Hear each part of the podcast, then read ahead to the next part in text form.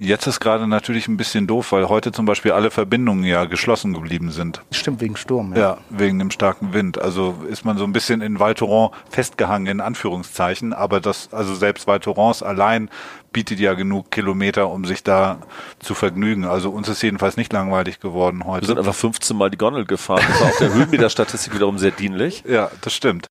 Es hat einfach hier auch jetzt auch schon wieder seit seit sechs Wochen schneit es massig, nur äh, durch den Wind, der hier äh, seit einigen Tagen so stark weht, äh, mhm. ist der, wir wissen gar nicht, wo der hin ist.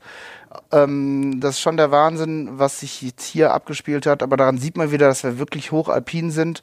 Ähm, ist nichts gegen Österreich, aber hier ist halt ein Skigebiet, wo die meisten österreichischen Skigebiete halt schon aufhören, wenn es hier anfängt. Ne? Ja. Und ja. Ähm, das, äh, das sieht man halt schon das hier wirklich halt auch ne, weit überhalb der Baumgrenze und ähm, wirklich stark, starke Winde. Aber ihr wart schon oft hier, ich war schon oft hier, ich habe es noch nie so erlebt, dass wirklich so stark gewindet hat, mehrere Tage am Stück. Also wir hatten schon ganz schön extreme Situationen auch in den letzten Jahren, die wir hier waren. Also wo du dann mal minus 20 Grad irgendwo oben dann aus der Gondel steigst. Also das ist jetzt auch du, nicht unbedingt was für den an deinen Augenbrauen. Ich hatte Eistabier.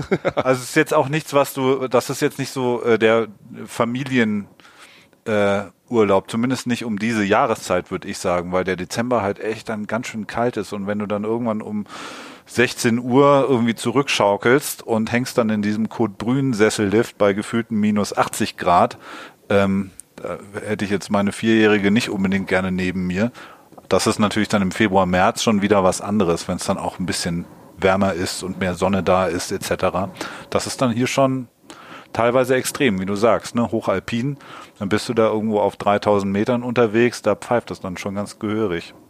Und das tut ja auch weh. Also der heute irgendwie, als wir da ja wirklich mit Gesicht auf dem Boden irgendwie entlang gekrabbelt sind, das war das echt schmerzhaft. Ja.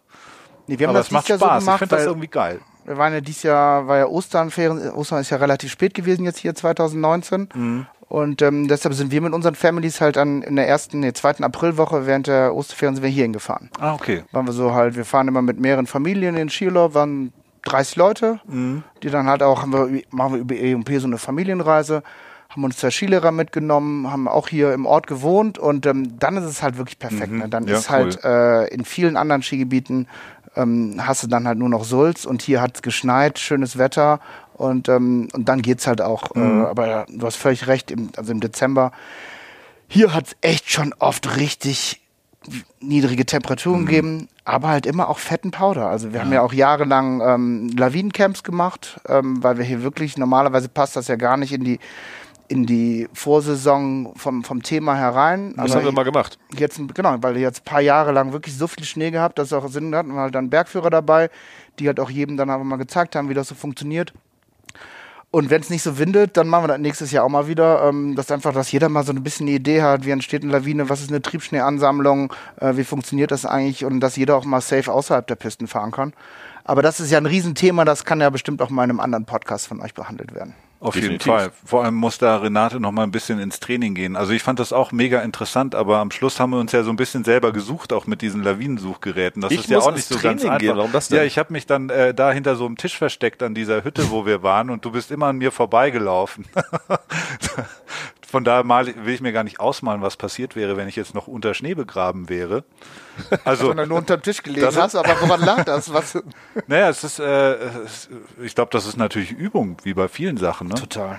Also klar kann dir jemand zeigen, wie das funktioniert, aber ich glaube, im Ernstfall solltest du es vielleicht schon mal ein paar Mal gemacht haben, um halt dann auch unter äh, Stress und unter Zeitdruck dann irgendwie damit richtig umgehen zu können Also und mir dann wäre halt wirklich auch- jemanden zu finden. Mir wäre auch sehr daran gelegen, dass dann so ein Bernhardiner mit so einem Rumpfässchen vor mir steht, wenn ich aus dieser Lawine befreit werde.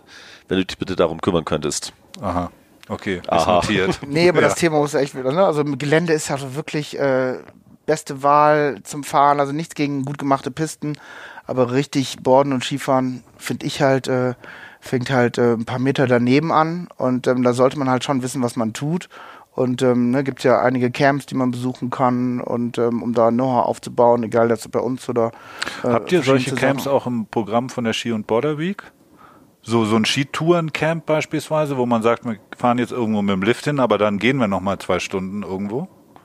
Jetzt hier nicht, also hier haben wir nur halt mal diese zwei Tage so Schnupperkurse gemacht, damit man einfach weiß, wie verhalte ich mich halt äh, im alpinen Gelände, wie funktioniert halt, ähm, wie funktioniert äh, eine verschütteten Suche, mehrfach verschütteten Suche, solche Themen und auch mit einem Theorieabend, das haben wir dann halt hier schon gemacht. Aber aufgrund zwischendurch war, hatten wir halt mal zwei, drei Jahre Pech mit dem Schnee, dass es halt wirklich nicht so viel Powder da lag, sondern nur die Pisten zu fahren waren. Und dann haben wir das dann halt zwischendurch gelassen. Und ähm, wenn es so weiter schneit, und dann äh, kann ich mir gut vorstellen, dass wir sowas dann wieder mal anbieten. Weil es ist halt auch ein Trend. Die Leute haben halt auch einfach Bock, im Gelände zu fahren. Und es ist ja einfach nur dumm, da außerhalb äh, der Pisten zu fahren und sich nicht auskennen. Man gefährdet sich, andere. Ja. Total.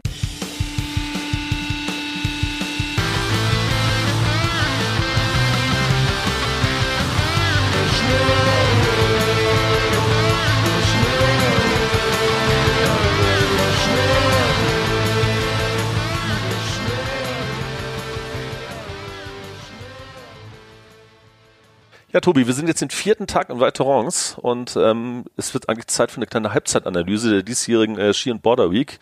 Ähm, ja, was haben wir denn die letzten Tage so getan? Wir waren natürlich Snowboard fahren in erster Linie. Verrückt. Auch wenn die Bedingungen äh, bis jetzt so ein bisschen gemischt waren. Also wir hatten einen Tag, der war top, so wie immer, blauer Himmel, Sonnenschein. Ähm, das war der Sonntag, wenn ich mich recht erinnere. Heute war es auch super, allerdings ganz schön windig. Ähm, so, ich kann mich nicht erinnern, dass es, dass wir mal Jahre hatten, die so extrem windig waren. Wir oben auf dem Grat auf auf dem Bauch eigentlich schon fast äh, entlang Morgen, ja. gerobbt sind, weil es so gestürmt hat, dass wir da fast vom Berg runtergeweht wären. Ähm, haben dann zehn Minuten gebraucht, um da irgendwie einigermaßen in eine geschützte Ecke zu kommen. Dann mussten wir uns erstmal erholen. Also das war schon ganz schön heftig. Also wir standen oben beim Liftausstieg, bei, da wo man nach ähm, Le Menure runterfährt. So, und du bist oben aus diesem Lift ausgestiegen und da war so ein starker Wind, dass man in so einem 45 Grad Winkel sich äh, dem Wind entgegenlehnen musste, weil sonst wär's direkt nach hinten runtergeweht. Und dann wär's eng geworden mit der Rückfahrt nach Val Thorens. Allerdings, dann am Samstag war auch war äh, war, war ähnlich starker Wind. Da war waren auch nur drei Lifte offen insgesamt. Ne? Es lief erstmal relativ wenig. Es war äh, die die große Gondel stand still. Es waren glaube ich drei drei Sessel offen. Aber was ich dann auch ganz fair fand, ich habe mich ja dann aufgerafft im Gegensatz zu dir. Äh, Ja, und bin dann noch motiviert. mal, du warst nicht motiviert. Ich bin dann noch mal los äh, für zwei, drei Stunden oder so. Und dann haben die aber auch einfach nur für 15 Euro mir dann noch ein Ticket verkauft. Das fand ich schon mal ganz gut. Ja, aber für mehr war es ja glaube ich auch nicht Preis. wert, oder? So richtig Ja, also angezündet war es jetzt auch nicht, als du wieder gekommen bist. Nee, aber so zum Einfahren war schon okay. Also Bindung ein bisschen einstellen, sich irgendwie erinnern, wie das so funktioniert. Äh, Snowboardfahren an sich, so ein bisschen reinkommen, war ich schon ganz gut. So. Und dann hatten wir ja aber am Sonntag echt einen Top-Tag, muss man sagen. Richtig gut, ja, perfekter Richtig Start gut. eigentlich. Und dann war Montag, äh, war auch, war auch super, da war ja dann schon Hüttenparty. Ne, das ist ja so eigentlich das Opening-Event. Oder da geht's, geht's eigentlich so richtig los, könnte man sagen. Das ist so der Kickstarter in die Border Week. Ja, aber unser DJ-Team. persönliches Highlight am Sonntag hast du ja jetzt vergessen zu erzählen. Ich kann ja nicht alles auf einmal erzählen. So, wir müssen uns ah. die Sachen ja auch so ein bisschen aufheben, weißt du, und nicht alles gleich am Anfang rausballern. Wer schon noch gekommen? Du spielst auf äh, die zwei Panaché, den Espresso und die Flasche Wasser an. Richtig. Ja. Das wird, äh, haben wir bestimmt gleich nochmal ausführlich Gelegenheit darüber zu sprechen. Ähm, aber wir kommen ja jetzt gerade, sind ja noch, naja, gezeichnet nicht unbedingt, aber so ein bisschen hängt die Hüttenparty noch in den Knochen. Hat man zumindest heute gemerkt. Findest du nicht? Oh, es geht. Also ich meine, wir sind heute auch tatsächlich erst um elf auf der Piste gewesen. Ja, das weil wir heute Morgen irgendwie nicht so richtig gut rausgekommen sind, aber wir haben gestern Abend ja noch den einen oder anderen Drink genommen. Das ist ja das Symptom der, der Hüttenparty, dass man am nächsten Tag eher so um 10 oder um 11 auf der Piste steht. Ja, das und ist nicht aber auch schon in um Ordnung. Also 9.15 Da braucht man kein schlechtes Gewissen haben. Genau, aber es war wie immer großartig. Top organisiert, ähm, große Unterhaltung äh, mit Bleibtreu und wie heißt eigentlich der andere? Pa DJ Powerlove, glaube ich, heißt der, ne? DJ Powerlove, Ich oh, das bin mir wusste nicht ich ganz jetzt nicht. sicher. Ich Okay. weiß es nicht genau. Naja, aber wir haben ja jemanden dabei, der das bestimmt weiß. Genau, aber trotzdem wollte ich jetzt gerne mit dir noch erörtern, wie es denn im Chalet Pierre war. Ach so. Teuer war es eigentlich. Es war sogar sehr teuer. Wir hatten zwei Panachés, eine Flasche Wasser und einen Espresso. Und ähm, wir waren mit 45 Euro dabei. Mhm. Und neben uns saßen so so ein paar Inder, die haben sich dann irgendwie, ich glaube so acht Leute waren das in der Gruppe, die haben sich dann irgendwie so, ein, so eine Magnumflasche Champagner kommen lassen, damit die nicht wissen, was der gekostet hat. Und dann haben wir doch irgendwie diese Speisekarte studiert und ähm, Ja, allein die- Zwiebelsuppe vorweg hätte 31 Euro gekostet und ich war dann am überlegen, ob ich mir jetzt zum, zur Hauptspeise so ein, äh, was war das, so ein Vecchio-Burger mit ähm, Trüffelpommes für 75 Euro gönne oder aber dann doch gleich äh, das Entrecot für 250 Euro. Alter, ging einiges. Aber wo wir gerade bei Superlativen sind, mein lieber äh, Tobias, wir haben heute ein Komparativ zu Gast, nämlich, wie heißt der Komparativ von endlich? Der Komparativ von endlich ist äh, endlich her. Richtig, denn der Gast unserer heutigen Episode ist Oliver Endlicher, der Geschäftsführer von E&P Reisen und seit 2007, glaube ich, am Start. Und ja, Olli, schön, dass du da bist. Ja, hallo zusammen. Ich freue mich sehr, dass ich hier heute bei euch sein kann. Und ja, jetzt sind wir schon alle ein paar Tage in Val Thorens. Und jetzt reden wir ein bisschen über die Ski und Border Week. Und ja, Bist du denn mit dem Start der Border Week zufrieden? Der Ski und Border Week natürlich. genau, die heißt ja 2007, heißt die Ski und Border Week. Früher war es nur die Border Week und dann wollten wir natürlich auch die Skifahrer dazu nehmen, um uns einer breiteren Zielgruppe ein bisschen zu erschließen. Und ja, seit 2007 sind wir dafür verantwortlich und bisher lief es sehr, sehr gut. Wir haben 2000 Ski- und Snowboarder, Skifahrer und Snowboarder hier. Und die haben dann alle am Samstag zum Check-in ihren Skipass bekommen, ihr Event-Ticket und ihre Unterkünfte. Ja, und dann ging es dann halt am Sonntag los mit einem Skigebietsguiding für all die, die sich hier noch nicht so auskennen, die ein paar Hütten kennenlernen wollen, die vielleicht so teuer sind wie Chalet Pierre, aber es gibt natürlich auch noch ein paar andere, wo man hier sich seinen Kaffee zur Mittagszeit halt ähm, ordern kann. Und dann, so wie ihr es gesagt habt, gestern war das Highlight oben auf dem Chalet de Terran, auf der Hütte. Und aber schon am Sonntag ging es los mit OK Kid in Malaysia, war die Eröffnungsparty. Ihr habt ja da irgendwie ein recht äh, vollgepacktes Programm, ne? Es ist ja eigentlich an jedem Tag mehr oder weniger was geboten. Es gibt die Eröffnungsparty, es gibt die Midweek-Party, es gibt die Hüttenparty, es gibt die Closing-Party. Heute Ähm, ist das Bingolinchen. Heute ist die Bingolinchen, richtig. Sind wir auch noch mit dabei. Ähm, aber ähm, da, also es ist ja sowohl abends, aber auch tagsüber richtig was äh, los mit Contest und so weiter. Ne? Vielleicht kannst du darüber so ein bisschen was erzählen, was der Gast äh, eigentlich alles so in Anspruch nehmen kann. Das ist ja alles inklusive sozusagen. Genau, das ist alles inklusive in dem, in dem Event-Ticket hier zur Ski und Border Week. Weil der Punkt ist der, wir müssen natürlich bei 2000 Leuten, die hier dieses Jahr da sind, muss man versuchen, dass man alles abgedeckt bekommt. Von Altersklassen, verschiedene Musikrichtungen zu treffen. Der eine ist mehr auf Party orientiert, die anderen möchten einfach sich für die Saison einfahren, möchten hier im größten Skigebiet der Welt mit 600 Pistenkilometern und einfach ordentlich Meter machen. Dafür haben wir einen riesengroßen Testpool hier, verschiedenste Firmen, die in unserer Testarea oben am Place de Caron jeden Tag sich Material ausleihen können. Dann gibt es die Möglichkeit, auch mal einen Easy Fun Park auszuprobieren. Wir haben Ski- und Snowboard-Coaches dabei und jeder kann halt mit seinem Eventbändchen hier am Funpark sich hinstellen und bekommt dann halt morgens jeweils einen halben Tag ähm, ein Coaching, wie was funktioniert, was ist ein Kicker, wie komme ich eigentlich über so eine Box. Das ist dann für die einen ist das was, für die anderen nix. Die machen dann lieber am Hüttenabend, äh, wo wir dann so einen Schmankerlabend machen mit französischem Essen, gibt's auch während der Woche, dass man einfach gemütlich oben auf eine Hütte hochfährt, mit dem Skido hochgefahren wird und da oben dann Fondue oder Raclette genießen kann. Hm, das ist genau was für dich, Rainer. Ja, ja. So ein schönes Käsefondue. Ich hasse Hm. Käse. Immerhin zwingst du uns dieses Jahr nicht, unseren Käse auf dem Balkon aufzubewahren. Wir dürfen ihn in den Kühlschrank liegen. Das ist nicht selbstverständlich, muss man wissen. Stinkekäseverbot, wenn ich dabei bin. Ja. Es gibt äh, ein, sogar einen Sessellift mit äh, Fondue-Grill. Hast du das schon gesehen? Nein, Raclette. Oder Fondue wäre Raclette. scheiße. Weißt du, was den Bügel hoch und dann erstmal das heißt Da hast die Fett über der Büchse. äh, über der Skibrille. Nee, Raclette, genau. Hast du Das habe ich auch gesehen, aber Ja? das haben die am 1. April veröffentlicht und ich habe immer noch gedacht, das gäbe es überhaupt nicht. Aber ich habe also Der 1. jetzt April ist ein diese schlechtes Woche noch, Launchdatum für sowas. Bitte? diese Woche doch noch irgendeinen Flyer gesehen, wo das abgebildet war. Dann gibt's das. Entweder auch haben sie gesehen, noch den ja. April-Scherz immer noch irgendwo zu viel gedruckt von dem Kram und verteilen das noch, oder es ist tatsächlich immer noch im Angebot. Hab ich noch nie gesehen. Jetzt komme ich schon seit zwölf Jahren hierhin, also schon viel länger nach Val Thorens. Ich finde das ja mega gut, weil in manchen Liften sitzt man ja auch so lange, dass man wirklich auch so ein Raclette, äh, also so zwei, drei Pfännchen würde man wahrscheinlich schon hinkriegen. Also insbesondere, wenn man den, den äh, Zubringerlift nimmt, wenn man zurück will nach Val Thorens, diesen langen, ultra kalten äh, Sessellift. Brune. Da kann man sich richtig die, den Magen vollschlagen, wenn man da drin sitzt und dann so ein Fondue äh, bzw. so ein Raclette-Pfännchen vor sich hat. Ja, Das, heißt, das ist dann hier in einer Gondel installiert oder was? Nee, in einem Am Sessel. Sessellift. Aber dann Du hast wird doch der Käse sofort wieder kalt. Bei Das, das Winter, Problem ist momentan eher, dass der Käse wegfliegt, irgendwie, weil zu viel Sturm am Start ist. Ja, aber das würde ich echt gern mal ausprobieren. Aber vielleicht ist es so ein Aprilscherz, aber Aber ich wäre momentan sogar bereit, mich mit dir in so einen Sessellift reinzusetzen und Raclette zu essen. Also ich nicht, aber du. Weil geruchsmäßig wäre es gerade nicht so extrem. vielleicht magst du ja noch mal ein bisschen äh, erzählen, wie das alles angefangen hat. Also wie kam es eigentlich dazu, dass jetzt 2000 Leute schon mit dir mitfahren? Äh, und ähm, wie sah das vor zwölf Jahren aus? Ja, wir haben, ähm, wir haben uns die, die Ski und Borderweek, die damals Borderweek ist halt nicht ausgedacht.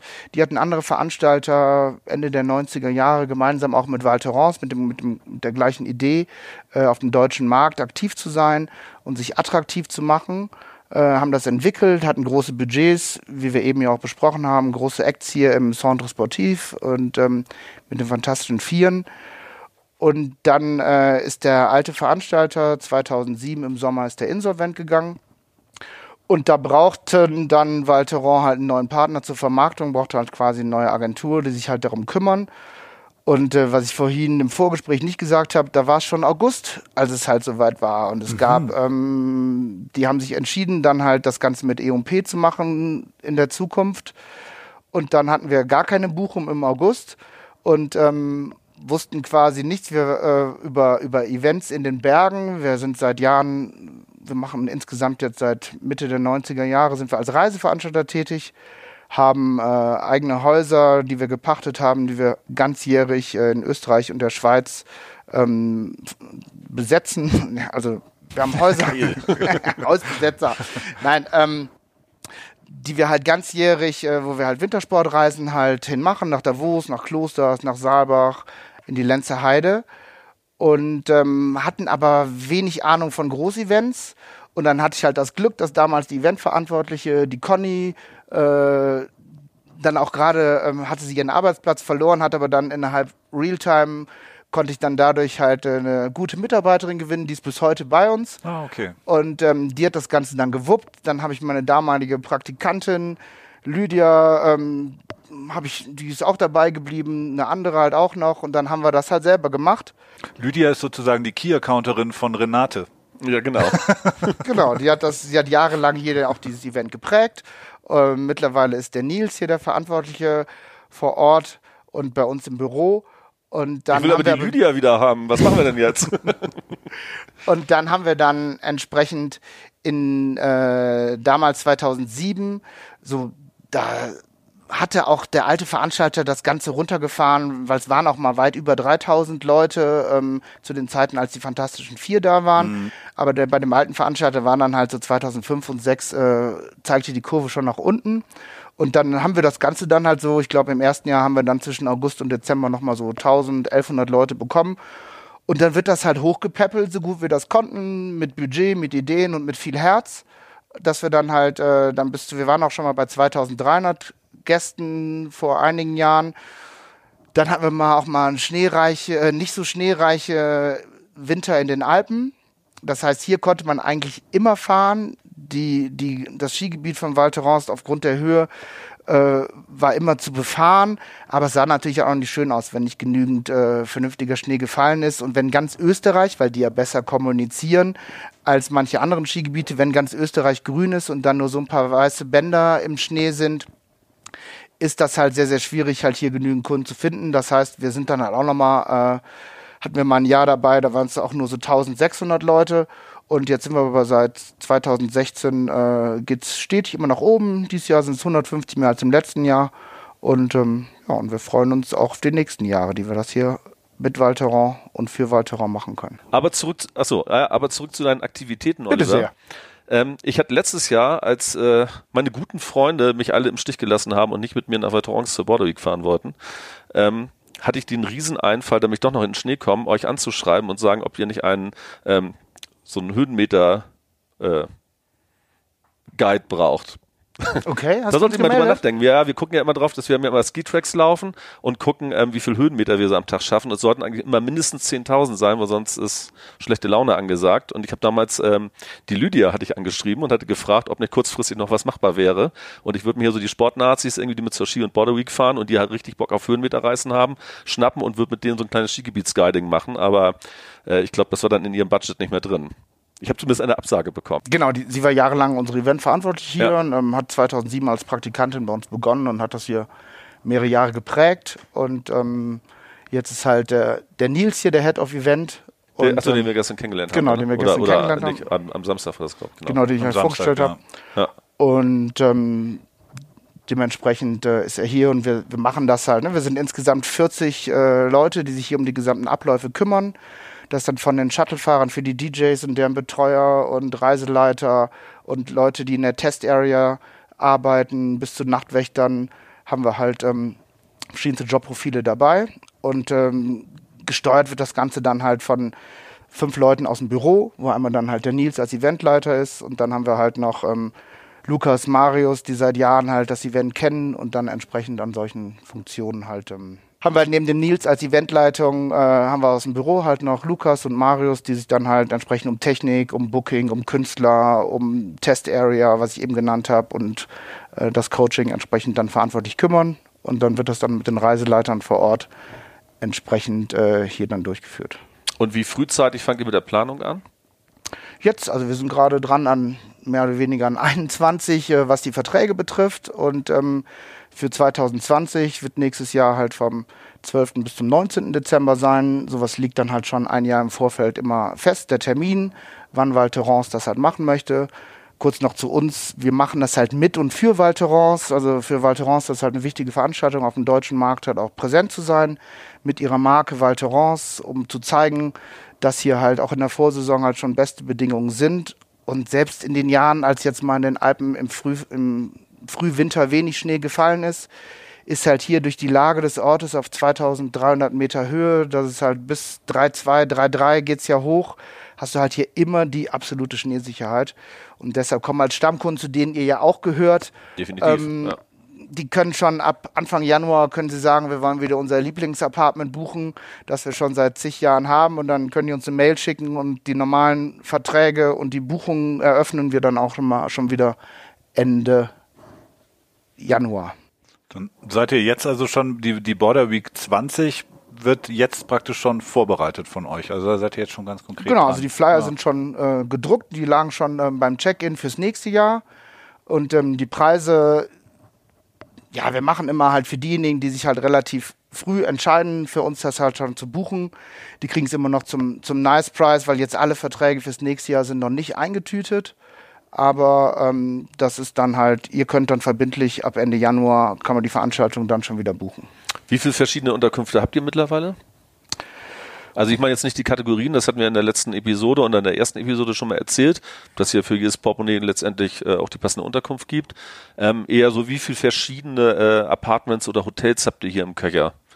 Wir haben so Verträge mit 18 verschiedenen Unterkünften. Okay, ja. Ja, das ist schon ein ziemliches Fund, ne? Und wir haben schon durch einige durchgewohnt tatsächlich. Also und also mein persönlicher Favorit ist ja das Oxalis nach wie vor. Dieses Jahr sind wir im Hamode Kaschmir, auch ganz schön, definitiv. Aber was ich immer gut fand am Oxalis war, dass man da halt auch unter den offenen Kamin mit dabei hatte. Das fand ich halt geil. Du kommst von der Piste, machst den Kamin an, machst dir ein Bierchen auf. Wir hatten halt oft irgendwie eine größere Gruppe am Start. Ne? Wir waren ja teilweise auch zu sechst im Oxalis. Dann hast du natürlich ein Apartment, das nochmal ein bisschen größer ist mit einem Kamin etc. Auch die Vierer-Dinger im Oxalis sind ja dann auch wieder ein bisschen kleiner. Ich weiß nicht, ob da überall immer ein Kamin mit dabei war. Aber ich fand es im Meine ja. Oxalis auch mal total nett. Ja. Sehr gemütlich. Äh, war mal top. Kann man natürlich auch unterbelegen, die Apartments, ne? dass man sagt, ähm, hab Wir ich leisten uns zehn Platz. Leerbetten, Hauptsache wir haben Platz, genau. Solche Leute, nee, gibt's auch. Also es gibt Ja. auch viele, die buchen halt auch direkt, weil sie den und den Typ haben wollen. Die melden sich direkt im Januar, schreiben uns eine E-Mail.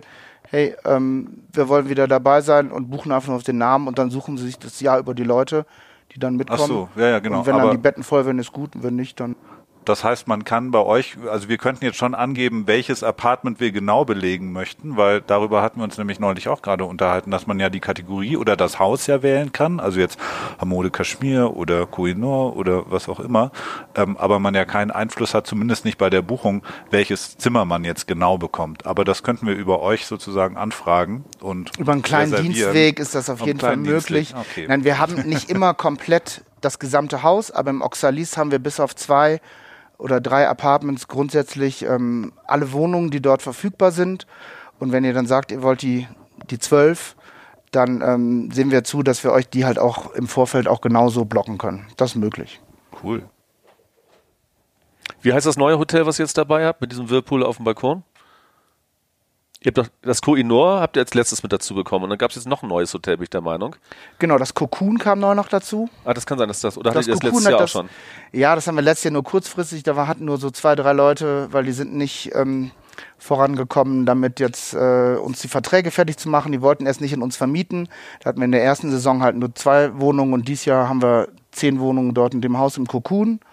Und dann haben wir noch das Sabot de Venus. Ähm, das sind alles auch ja, sehr, sehr nette, bisschen luxuriösere Unterkünfte. Wie du sagst, im Cocoon gibt es in einigen Apartments sogar einen Whirlpool auf dem Balkon oder wir haben auch Apartments, da ist dann halt auch die Sauna nicht im Haus, sondern äh, im Apartment. Das gibt's auch. Ah, okay. Ist Kurze Wege für unseren Techniker. Aber natürlich gibt es auch nach wie vor das gute alte Standard-Apartment ähm, ja. hier, was man dann für, für günstiges Geld sich halt auch mieten kann, wo dann halt ähm, nur 28 Quadratmeter sind und ähm, ja, nur eine kleine Küchenzeile, aber was jetzt für eine Woche Ski- und Snowboard-Urlaub auch völlig ausreichend ist. Ja, also die haben wir ja auch äh, äh, schon, also wir haben ja wirklich schon in jeder Kategorie das einmal mitgemacht ja. und ganz am Anfang waren wir auch in dieser Unterkunft unterwegs und du bist ja eh die ganze Zeit draußen unterwegs. Also man, man hält sich ja da nicht groß auf. Man kocht, man isst und dann bist du ja eigentlich auch ziemlich durch von so einem Tag. Äh, oder du ziehst halt nochmal ein bisschen los in die Clubs oder ins Malaysia oder gibt ja viele auch Restaurants und Kneipen. Ähm, ja, da ist immer viel los. Also gerade im Chamador haben wir so 70, 80 Wohnungen angemietet, jetzt in dieser Woche. Und ähm, da waren wir auch schon mal. Genau, das liegt ja perfekt unten an der Piste. So kann man für günstiges Geld unterkommen und da entsteht natürlich auch viel Eigendynamik und deshalb haben wir da auch ein paar Nachtwächter positioniert, weil das natürlich dem Franzosen nicht immer so passt, wenn wir da ähm, ordentlich einige, wir haben hier Kunden, die bringen ihre Anlagen mit, mit Subwoofern und all dem. Und ähm, so, die sind komplett ausgestattet, da wird auf dem Balkon gegrillt. Also ich habe ja echt schon alles gesehen. Ist denn Val Thorens sonst voll? Also jetzt der Ort selbst? In dieser Woche jetzt nicht. Alle Bums voll, das ist ja wohl klar, oder? Nein, aber es ist halt Val Thorens meinte selber. die Belegung. Ach so, ah ja. Nein, das ist ja auch der Grund, wieso wir das äh, für so einen Preis insgesamt halt anbieten können, weil halt Val Thorens genau in dieser Vorweihnachtswoche, in der das, das Event immer grundsätzlich stattfindet, dass wir da halt von, von EMP die beste Möglichkeit haben, Unterkünfte, gute Skipass-Konditionen zu bekommen. Und ähm, dann unterstützt uns auch der Tourismusverband jetzt für das Open-Air-Konzert zum Beispiel am Mittwoch, auch mitten auf diesem Place de Caron.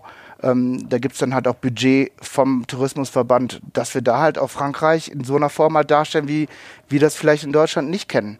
Mhm. Ja, also es ist halt, ähm, in Deutschland geht's ja immer, wo geht man Skifahren? Ja, in Österreich, weil da ist Après, da bist du auf der Hütte.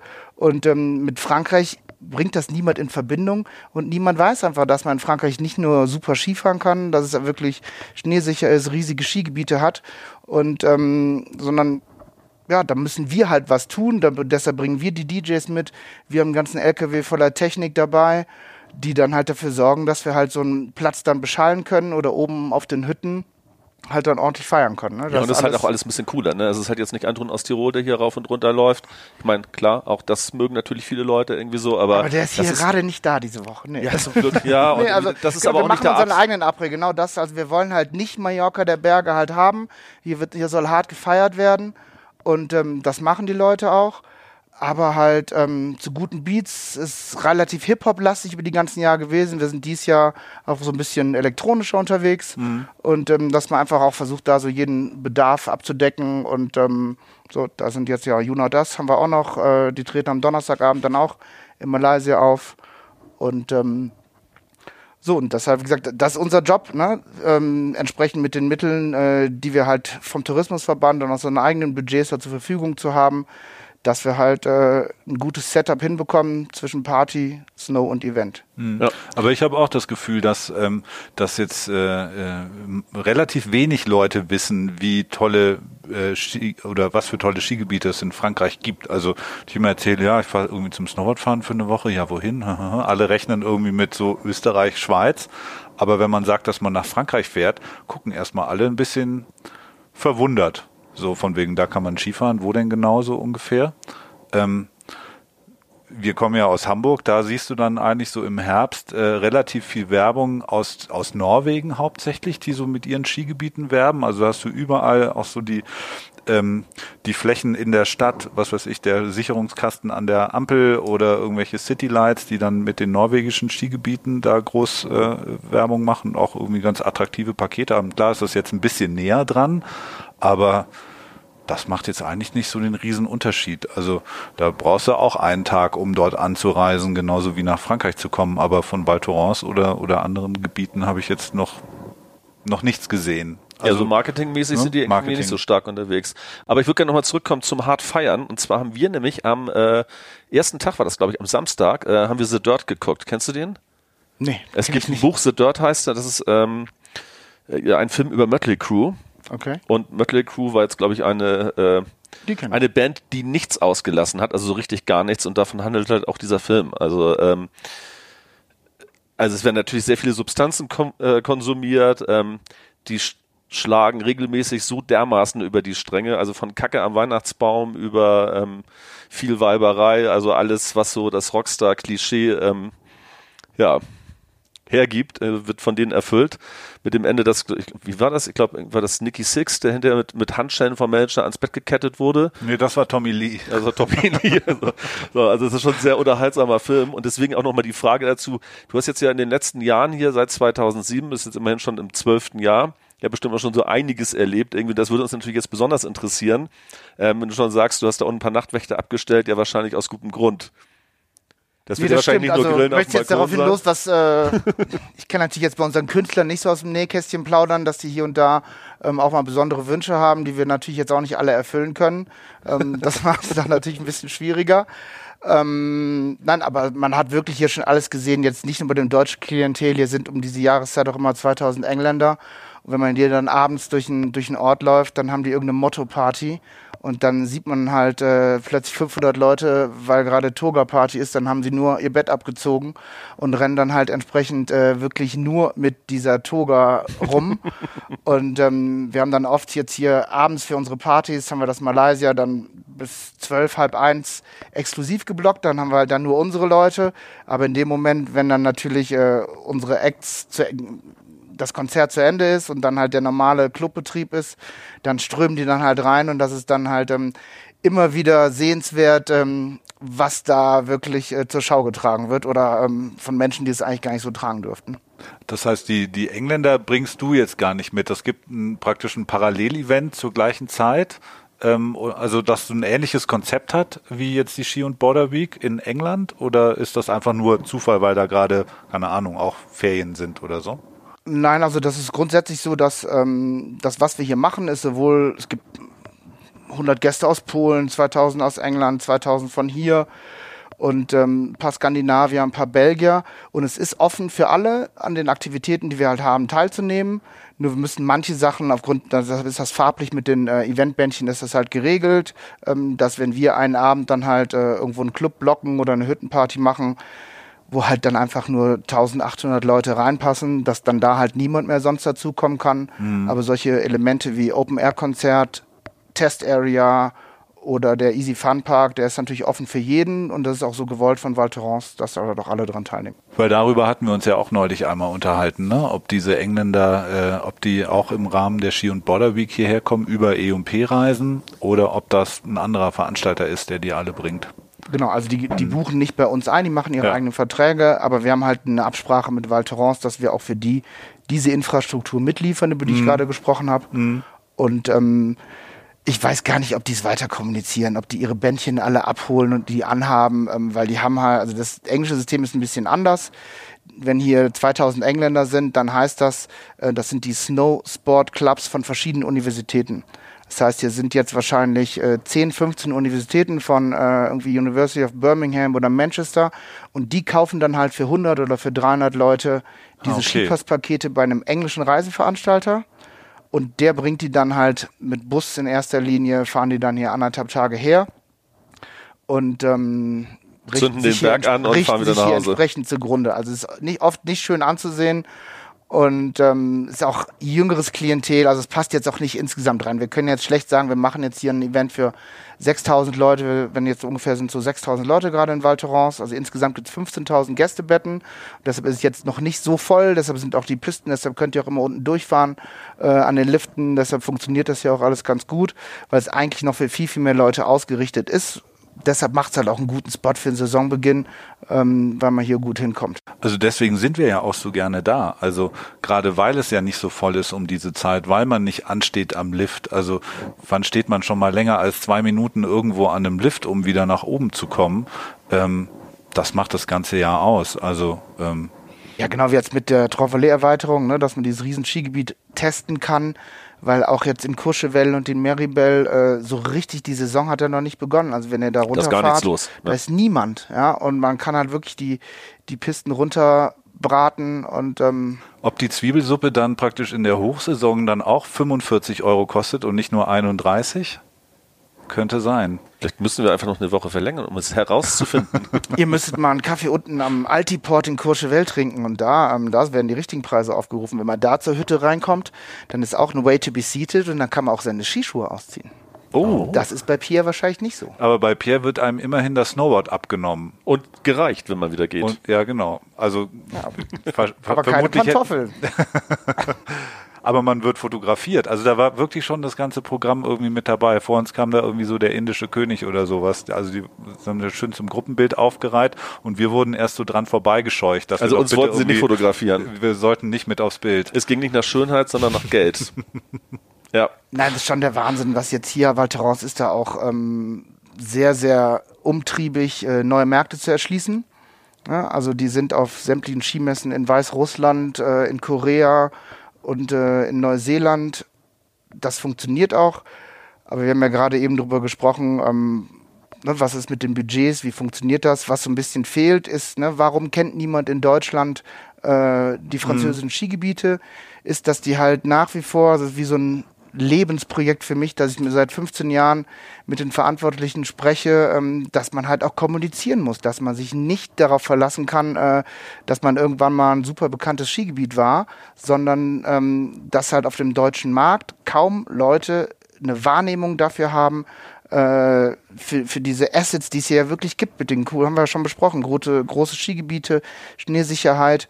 Und ähm, es ist ein Riesenproblem, hier halt auch mal ein gutes Werbebudget frei zu schaufeln, dass ja auch der deutsche Markt ähm, auch mal bearbeitet wird, um genau in den Köpfen von den Leuten das auszulösen, das, das zu verankern, dass es halt hier möglich ist. Ja, es ist zwei Stunden weiter mit dem Auto zu fahren oder mit dem Bus als nach Österreich. So, aber warum impliziert jeder mit Österreich diese, dieses, dieses schöne und Hütten und, und Après-Ski?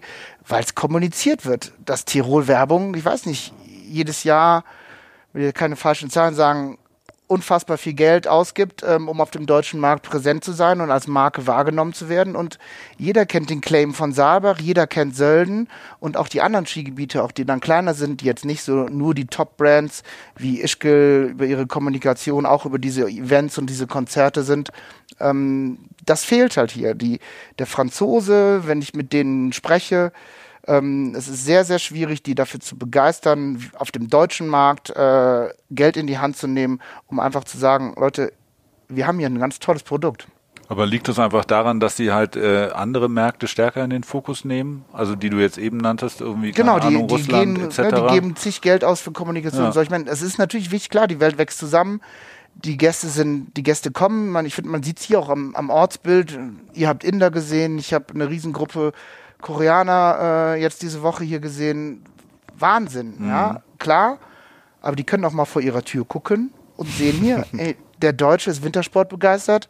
Da gibt es Busverbindungen, Zug einmal hinfahren, kurz nach Genf fliegen oder auch mit dem Auto. Also ja. aus Köln über Nacht, neuneinhalb Stunden ist man hier. Ja. Man merkt es aber teilweise schon, wenn du dir auch die Webseiten anguckst hier von den Hotels. Ähm, du hast sie immer in Englisch und in Französisch, aber Deutsch ist beispielsweise auch nie dabei. Das wäre zum Beispiel auch, es gibt ja auch viele irgendwie, die sprechen möglicherweise kein Englisch oder Französisch. Und um die abzuholen, wäre es vielleicht auch ganz gut, eine deutschsprachige Webseite zu haben. Aber da hatte ich immer so ein bisschen den Eindruck, vielleicht liegt der Fokus der Franzosen auch einfach gar nicht so auf den Deutschen. Wobei, wenn man seine Betten ausverkaufen möchte, sieht es ja vielleicht wieder ein bisschen anders aus. Ich kenne aber alle Vermieter. Jeder wünscht sich den Deutschen als Kunde. Ich habe gestern Abend bei diesem, äh, bei dem Event oben mit Team Rhythmusgymnastik im Chalet de Terrain ich mit der Security gesprochen und die sagen, ey, es ist die beste Veranstaltung, die wir jedes Jahr hier haben. Ihr seid organisiert, die mögen uns schon, die wollen also vielleicht nicht unsere Kaufkraft. Wir haben zwar eine hohe Kaufkraft in Deutschland, aber vielleicht sind uns manche Dinge natürlich jetzt auch nicht so viel wert, äh, für 10 Euro oben an der Folie Douce ein Corona zu trinken. Ich kann jeden verstehen, der da keine Lust drauf hat aber es ist einfach äh, vom Kern, weiß ich, dass der Franzose, die wünschen sich, also wenn ich, wenn ich mit den Vermietern, mit den Hotels spreche, die hätten schon gerne mehr deutsche Gäste. Aber ähm, die kommen nicht, weil die gar nicht erst bis zu der Website kommen. Die mhm. googeln gar nicht nach Val Thorens Skiurlaub. Äh, da ist man mit seinen, mit seinen Treffern, wir haben das mal analysiert, ähm, wie halt so bei Google die Suchanfragen sind und da hat man da halt mal äh, die französischen Skigebiete mal so 20 gegen 20 bekannte und unbekannte in Österreich nebeneinander gesetzt. Und es sucht überhaupt niemand nach Le oder nach Alpe d'Huez, obwohl das bekannt ist vom, vom Radfahren. Da gibt es halt äh, von den winzigen österreichischen Skigebieten gibt es mehr Suchtreffer auf dem deutschen mhm. Google-Markt, als das halt dort der Fall ist. Aber ich glaube, gerade in Österreich, das, also dieses Bild von Österreich als so Wintersportland, das damit sind wir ja mehr oder weniger groß geworden. Das ist ja seit Jahrzehnten so das Bild von Österreich im Winter also Hansi Hinterseher äh, angefangen, das ist ja praktisch so eine Dauerbeschallung. So wird der Deutsche ja praktisch groß, dass man in Österreich Ski fährt, so ungefähr. Es ist ja auch das, super, was die machen. Ja, also, klar. Das, ist, das sind das auch tolle perfekt, Skigebiete. Die dass die, die, diese Markenbildung, die da stattgefunden hat. Und das ist einfach eine nette Atmosphäre, schöne Hotels. Und man muss auch sagen, in der Hauptsaison äh, wenn ich mir da ein Apartment nehme in Österreich in der Relation, ein tolles Vier-Sterne-Apartment, äh, kriege ich immer noch für einen vernünftigen Preis. Und hier, wenn ich im Februar oder Silvester in der, in der High Season hier hinkommen möchte, dann ist es einfach äh, unfassbar teurer. Ja. Wenn, die, die, wenn die das finden in diesen anderen Märkten, okay, aber ich muss sagen, ich bin auch total gerne in Österreich. Also wir, sind, wir machen ganz viel in der Schweiz hier mit E&P und äh, wir machen sehr, sehr viele Veranstaltungen und Reisen äh, in der Schweiz. Da haben wir eigene Häuser gemietet, die wir ganzjährig betreiben für günstigen Wintersporturlaub. Mhm. Da kann ich mit den Liftgesellschaften über einen vernünftigen Skipasspreis verhandeln. Da ist ähm, einfach dieses, ne, die haben das schon verstanden, dass man auch was tun muss. Wir haben ähm, für, auch für andere Veranstalter gilt das dann auch in, in Skigebieten wie Davos oder Klosters, was man gar nicht mit günstigem Skiurlaub in Verbindung bringt die haben irgendwann vor ein paar Jahren haben die halt einen Studentenskipass mit rausgebracht, ähm, den jetzt nicht nur E&P bekommt, sondern jeder, der mit einer studentischen Gruppe dahin kommt, weil die einfach mal zehn Jahre nach vorne blicken und sagen, hey Leute, da habe ich die Möglichkeit, äh, auch als Student mal hinzufahren. Da wohne ich dann vielleicht im Mehrbettzimmer und äh, nicht im tollen Luxushotel, aber dann kann ich da ja äh, ein paar Jahre nach vorne geblickt, vielleicht kommen die genau dahin wieder hin mit ihren Familien. So macht's der Franzose auch. Deshalb haben wir hier auch zum Saisonbeginn halt gute Konditionen. Ähm, und deshalb möchten das natürlich auch, um halt ihre Marke hier entsprechend auch äh, auf dem deutschen Markt zu positionieren. Aber während der gesamten Saison ist halt hier die Auslastung, was deutsche Wintersportler betrifft, äh, ist ähm, nicht mehr rückläufig, aber auf einem niedrigen Stand, äh, der niemanden zufrieden macht. Wir haben gestern noch dem Tourismusverband drüber gesprochen was können wir tun, was können wir machen, damit hier halt mehr passiert äh, an deutschen Wintersporturlaubern. Und ähm, ja. Ist es dann so, dass zum Beispiel jetzt dann andere Orte äh, auf euch zukommen oder auf dich zukommen und sagen, hey, hast du nicht Bock, irgendwie die Ski- und Border Week mal bei uns auszurichten? Also es ist ja dann schon anscheinend ein Event, das irgendwie zu einem frühen Zeitpunkt in der Saison erstmal super funktioniert, um Leute herzukriegen und äh, so die Saison anzukurbeln. Genau, muss jetzt nicht Ja. wie die Ski- und Borderweek sein. Wir haben noch zwei weitere Veranstaltungen, nennen Mhm. sich Snowzone, geht mehr Richtung elektronische Musik und den Unichamp, das sind äh, deutsche Hochschulmeisterschaften im Freeski und im Snowboard in den Disziplinen Halfpipe, Snopestyle und Ah, Cross. okay. Mhm. Die finden so mit 600, 700 Teilnehmern im März in Les Salb statt. Auch machen wir seit mehreren Jahren, weil auch die, die haben Interesse an unserer Zielgruppe, machen ein gutes Paket, haben ein bisschen Budget, dass wir halt das zum vernünftigen Preis dort anbieten können. Und ähm, das heißt, ja, wir sind dabei, das halt auch ja, nicht zu kopieren, aber halt, ähm, dass man sagt, ähm, diese Möglichkeit sollte auch bestehen, das halt auch in anderen Skigebieten zu machen. Aber natürlich der äh, in Österreich ist das wiederum, jeder sagt, hey, warum macht ihr eure Snowzone nicht in Österreich? Da ist es halt einfach äh, schwierig, jemanden zu finden, äh, der dir da wiederum, das widerspricht jetzt ein bisschen den anderen Sachen, was wir gesagt haben, ähm, weil im März, ne, wir machen das immer Mitte März, ich da nach Österreich komme und sage, pass mal auf, ähm, ich würde gerne für einen Skipass äh, und ein Apartment äh, und noch ein bisschen Werbebudget haben für kleines Geld, äh, die Leute dort unterzubekommen, haben die kein Interesse dran. Ne? Also ähm, so, so ein Paket, wenn wir halt ähm, so ein Unichamp für 300 Euro inklusive Anreise, sechs Tage Skipass und äh, den ganzen Events vor Ort verkaufen können. Für das Geld bekomme ich natürlich in einem äh, Top-Skigebiet in Österreich bekomme ich gerade mal meinen Sechstagespass. Ja. Und ähm, das ist schwierig. Wir sind aber genau dabei, also jetzt auf deine Frage zurückzukommen. Ja, es sprechen uns andere französische Skigebiete an, äh, sowas auch zu machen, weil die das halt sehen, dass das halt ein vernünftiges Format ist. Wir verlangen dann auch nicht irgendwelche besonderen Konditionen äh, im, im Februar, wenn deren Hauptsaison, sondern sagen, hey, wir gehen irgendwo an, an den Rand, wo das so einigermaßen funktioniert. Und ähm, deshalb denke ich mal, wird es auch in den nächsten ein, zwei Jahren weitere Events dieser Art halt geben. Und, und ich glaube auch, dass äh, viele Leute einfach Gewohnheitstiere sind. Ich meine, wenn jetzt äh, Mitte 20 oder bis Mitte 20 halt oftmals in ein Skigebiet gefahren bist, was dir gut gefallen hast und du fährst irgendwann mit deiner Familie dahin, dann bleibst du auch oftmals dabei. Also meine Eltern sind zehn Jahre am Stück jedes Jahr nach Flachau gefahren. Das Skigebiet kannte ich irgendwie, da kannte ich jede Schneeflocke. So. Und ich glaube, das ist so ein bisschen ähnlich wie bei Krankenversicherung. Wenn man einmal eine Krankenversicherung hat, dann wechselt man die halt auch nie wieder. Und so ähnlich ist es bei Skigebieten auch. Ich kenne total viele Leute, die jedes Jahr immer in das gleiche Skigebiet fahren. Und wenn jemand hier mit äh, in jungen Jahren äh, sich in Val Thorens verliebt hat, dann ist die Chance ja möglicherweise groß, dass er halt auch die nächsten 30 Jahre noch hierher fährt. Und so sieht das Val Thorens auch. Ne? Deshalb Ja. ist das für die, deshalb machen die nach wie vor, ähm, gehen die in so eine Richtung, dass man halt hier die Leute anspricht über, eine, über, über ein attraktives äh, Festival, attraktive Konditionen in einem mega Skigebiet. Und das halt auch deren Idee und die wir halt auch weitertragen möchten. Gibt es bei euch viele äh, Einzelbucher, die bei euch Reisen buchen? Ja. Wie viel Jetzt sind das so in Zahlen? 80 Ja.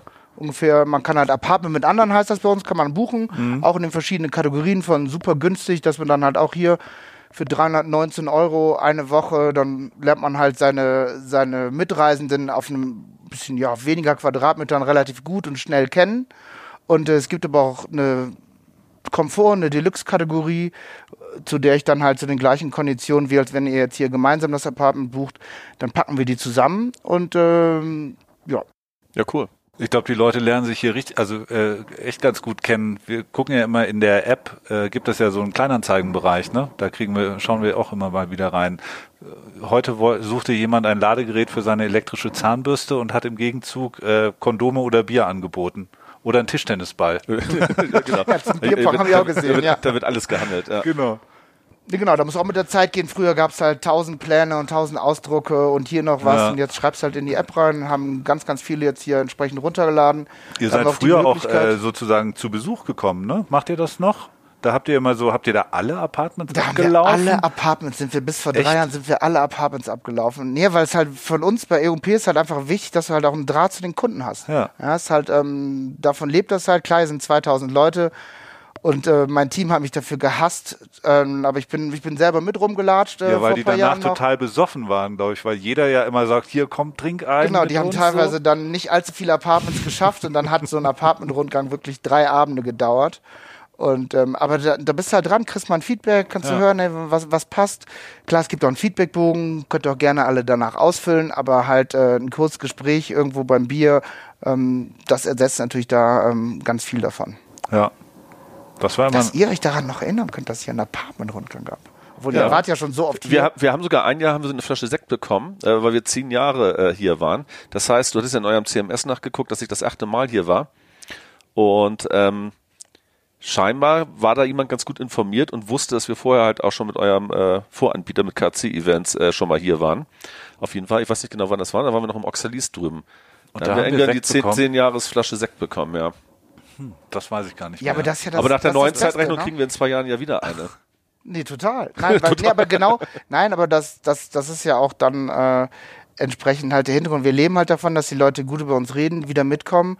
So, und ähm, wenn ich jedes Jahr wieder 2000 Leute frisch aus dem Internet fischen müsste, ähm, per, die dann sich da entsprechend da nach Skiurlaub äh, in Frankreich umsuchen, sondern wir leben natürlich zum großen Teil davon, also dass wir halt Leute wieder mitkommen, die fahren vielleicht nicht wie ihr, wie jedes Jahr mit, aber ein über das andere Jahr und dann bringen die wieder neue Leute mit. Und ein- wird dann halt auch immer so ein Viertel, ein Drittel ist immer Neukunden und äh, andere sind dann halt die Mitgebrachten und die Stammkunden. Also wir haben ja tatsächlich im Laufe der Jahre festgestellt, dass es immer schwieriger wird, eigentlich so seinen Freundeskreis zu mobilisieren, ähm, dass man halt eine Woche, also gerade wenn du dann auch noch Kinder hast, ne, dann werden viele Leute dann halt auch bequem oder die Frau meckert irgendwie von wegen, nee, der Macker darf jetzt nicht nochmal eine Woche in den Schnee fahren. Ähm, aber es ist halt ganz gut, weil wenn du das schon immer einplanen kannst, ist die Woche vor Weihnachten, das ist bei mir zu Hause, dann steht das direkt irgendwie schon im Jahr vorher im Kalender drin. Dann weiß die Frau Bescheid, dass ich weg bin und ähm, dann mache ich mich eigentlich schon mal recht frühzeitig dran, äh, so die Kollegen zu mobilisieren. Wobei sowohl Tobi als auch unser Techniker Arne, der im Hintergrund sitzt und äh, schon seine zweite Flasche Rotwein, glaube ich, gerade während der Aufzeichnung vernichtet hat. Die sind ja immer recht äh, treue Kunden in Anführungsstrichen. Das Aber hat er, es ich, gab nicht ja gehört. Jahre dabei, wir, wir waren im besten Jahr waren wir zu zehnt unterwegs und ähm, das wird halt schwieriger mit der Zeit. Und früher war es irgendwie, hatte ich den Eindruck, so leichter, die Leute zu mobilisieren. Aber wenn man sich nicht drum kümmert, kommt sowieso keiner mit. Also es braucht immer einen. Jetzt können wir, können wir die Auflösung machen, warum ich eigentlich Renate heiße. Wir waren irgendwie vor ein paar Jahren mal unterwegs und dann waren wir im äh, Flughafen in Genf, waren gerade gelandet, ich habe mich um den Mietwagen gekümmert. Und ein Kollege dabei war, irgendwie rief dann irgendwie Renate. Ich habe das überhaupt gar nicht richtig verstanden, was er gesagt hat, irgendwie so. Und hab dann irgendwie zurück und meinte dann so ja. Und dann war das ist dann natürlich so ein Running Gag draus geworden. Die Reiseleiterin Renate, die sich um äh, ne, ihre Jungs kümmert. das natürlich das sind uns die allerliebsten, die früh sagen, hey komm, wir wollen wieder mitfahren und ähm, es gibt halt auch wirklich manche Kategorien, ist halt auch limitiert ja? und ähm, die wissen genau, wir möchten wieder in das Apartment so und so oder unbedingt in das eine Haus und das ist dann äh, für uns ist gut, wenn es halt früh losgeht, wenn die Leute schon ab Februar, März äh, sich ja bei uns fest einbuchen fürs nächste Jahr. Das ist natürlich äh, sehr viel wert Gibt und das euch ja trägt auch dann halt auch immer, so. wenn wir dann ne, schon im Sommer relativ viele Leute am Start haben, da kann man vielleicht nochmal irgendwo 10.000 Euro für ein Booking locker machen und ähm, weil die, die Gagen der Künstler, die hier auftreten, die gehen natürlich auch nach oben über die letzten Jahre. Ja. Wobei ich ehrlich gesagt sagen muss, ich meine, klar war es früher cool, irgendwie das Sportfreunde Stiller oder die Elke oder die Fant- die Fantas waren auch, glaube ich, mal hier, fand oder? das waren auch mal hier früher. So? Klar ist das cool, so, aber letztendlich, ich habe das ganze Jahr über die Möglichkeit, mir irgendwelche Künstler anzugucken.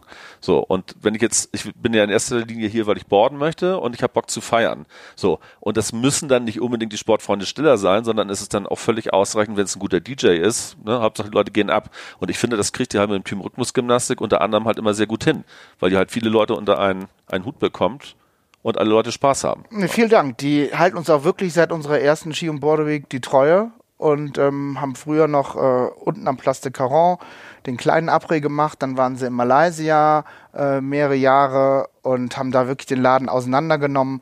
Und jetzt ist es halt das Highlight seit sechs, sieben Jahren, dass wir halt oben auf dem Chalet de Terrain mitten im Skigebiet mit knapp 2000 Leuten dann da entsprechend gestern Abend oben waren.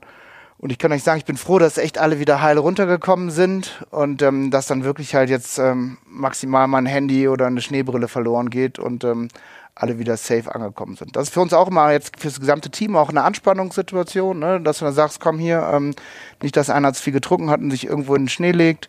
Und das ist uns halt schon wichtig, dass das halt alles safe abläuft. Und ähm, aber da sind die Abläufe eigentlich über die ganzen Jahre ganz gut etabliert und wir machen das da oben mit Mike und Ludo, ähm, die das Chalet de Toronto, die 360 Bar haben, läuft das echt ganz gut. Ich muss sagen, ich habe jetzt auch in all den Jahren, in denen wir hier waren, noch nie irgendwo mal, weder auf der Hüttenparty noch in Malaysia oder irgendwo mal äh, irgendeine Schlägerei oder irgendwie eine Form von, von Aggressivität oder so gesehen. Noch überhaupt gar, Ja, gar nicht. nichts. Also gehst mal irgendwie am Wochenende auf den Kiez, da fühlt man sich echt unsicher, muss ich sagen. Also finde ich. Hamburger jedenfalls. Kiez jetzt, ja. Ja, in Hamburg. Ähm, aber Also das ist die jetzt nicht größte vergleichbar Gefahr ist, natürlich, bleibt aber ich bei hab noch Beusig nie untenrum irgendwo- verkühlt, weißt du? Das wäre gestern wieder passiert. Er hat ja schon in Minute zwei hat er angefangen, irgendwie Bier über seinen ähm, Seinen Astralkörper rinnen zu lassen. Ähm, ja. Ja, das war schon sehr lustig. Was Wir haben erwartet dich so ein bisschen auf der Bühne vermisst, Olli. Beim, beim beim, Schnaps Roxanne, äh, Roxanne äh, Trinkspiel. Ja, das, äh, nee, da bin ich nicht am Start, aber wirklich, was die Jungs da halt machen, die ganzen letzten Jahre, das ist wirklich die, die Eskalation. Aber wie du halt auch gesagt hast, ähm, die Kunden sind entspannt. Natürlich müssen sind ein paar, ähm, also dieses Jahr hat, hat der Verantwortliche oben von der Hütte hat uns gelobt, weil halt wirklich nur eine Person mit dem Skido runtergefahren werden musste und alle anderen haben es auf ihrem eigenen Sportgerät geschafft. Das war dann äh, wirklich ein großer Erfolg. Er hat vielleicht dann ein bisschen weniger Umsatz gemacht, aber es war, ähm, die Leute haben einfach hart gefeiert und ähm, ja, gut. Was erwartet uns denn gleich beim Bingolinchen? Ich habe gehört, es gibt einen Nacktisch. Einen Nacktisch, den gibt's traditionell beim Bingolinchen immer. Und, Saß du da ähm, schon mal dran? Gott bewahre. Nein, gleich geht's los. Äh, unten mit Bleibtreuboy und Flimmy Hendrix, die seit ein paar Jahren Bingolinchen veranstalten und auch im letzten Jahr auch schon bei uns in einer kleineren Location im Bowling äh, das hier auch schon gemacht haben. Dies Jahr mussten wir uns eine größere Location suchen. Es ist dem Bleibtreuboy auch wichtig, dass alle sitzen können, weil sonst, ähm, wir haben gesagt, komm, wir stellen ein paar Stehtische hin und machen das irgendwo am Tresen. Aber dann ist das Problem, dass in kürzester Zeit das halt eine Party ist und er möchte wirklich Bingo spielen. Es ist ihm wirklich sehr, sehr wichtig, dass die Kugeln in Ruhe gezogen werden können und dass die Leute sitzen, brav ihre Kreuzchen machen und die gesamte Show halt bei den beiden liegt. Und ähm, ja, da können wir uns, glaube ich, gleich drauf freuen. Und ähm, dann geht's dann ja direkt dann halt auch weiter äh, zur nächsten Party, was dann jetzt schon fast dann die Midweek-Party wieder ist. Okay, Olli. Vielen Dank, dass du da warst. Wir hoffen, wir sehen dich gleich noch am Nacktisch beim Bingolinchen. Und äh, dann nehmen wir auf jeden Fall noch ein paar Drinks, würde ich sagen. So ja, wir können gemacht. jetzt ja auch noch ja, mal anstoßen. Dank und äh, auf eine gute Zum Saison. Wohl. Auf die 10.000 Höhenmeter, die natürlich trotz Bingolinchen morgen stehen müssen. Definitiv. Das habe ich gehört, dass hier die drei jeden Tag 10.000 Höhenmeter abreißen. Muss ich sagen, Chapeau.